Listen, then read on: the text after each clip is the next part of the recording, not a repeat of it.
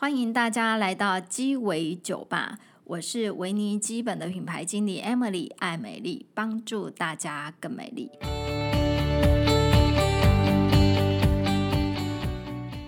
今天呢，又来到朱总学堂的时间，现在就让我们来听看看朱总怎么说。Hello，大家好，我是朱总。我们希望为大家能够介绍一些常见的肌肤的疾病，它的起因是什么？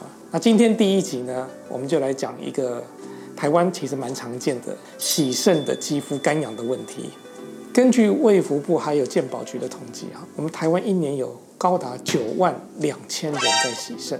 肾脏病友的体内啊，往往因为他的尿毒素钙跟磷失衡，所以就会引起他的某些痒感。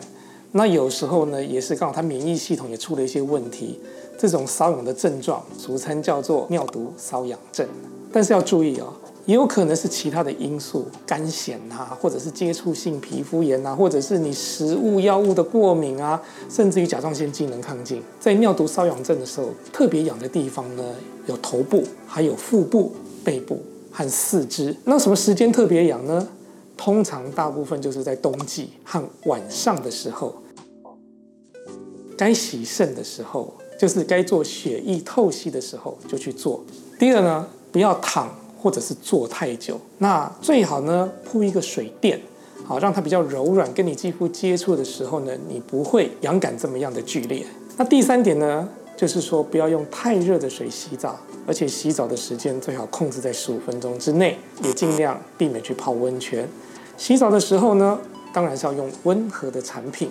维尼基本呢，我们强调就是说十五大无添加，这也是由医院所研发的产品。第四点，衣服的挑选其实也是很重要，只有两个原则，大家一定要记得。第一个，尽量挑棉质的衣服；第二，穿着的衣服尽量宽松一点，这样也可以避免肌肤的一些干痒。那第五点的话，很重要，就是其实要做好保湿的动作，因为保湿做好了呢，可以降低很多的痒感。洗完澡的时候的三分钟之内是使用乳液最好的时机。我应该一天擦几次，尽量多擦。不要等到痒了才擦。如果你到痒来擦的时候，就像你已经口渴了才喝水，那其实都已经是太慢了。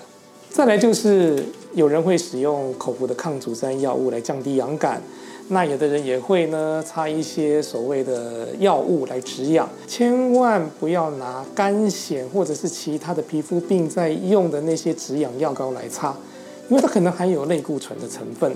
如果你长期用这样子含类固醇的乳液、乳膏来擦的话，可能会引起很多在皮肤上的副作用。那洗肾啊是一个非常漫长的路。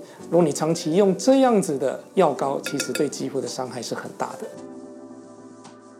那最后我们要提醒洗肾病友，如果刚好也患有糖尿病的话，那也要注意好自己血糖的控制，在饮食上面也要特别注意。在使用药物之前，一定要咨询啊你的医生，啊寻求专业的建议。当然喽，医学上呢也是还有其他的一些方法来舒缓啊洗肾病友的一些瘙痒的症状。例如说，有人会用啊月见草，还有呢照 UVB，或者是甚至于用中医的针灸。今天跟大家分享的尿毒瘙痒症的一些起因，还有缓解的方式，就到这里。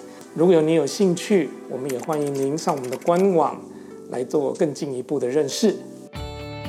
谢谢大家今天收听我们的节目。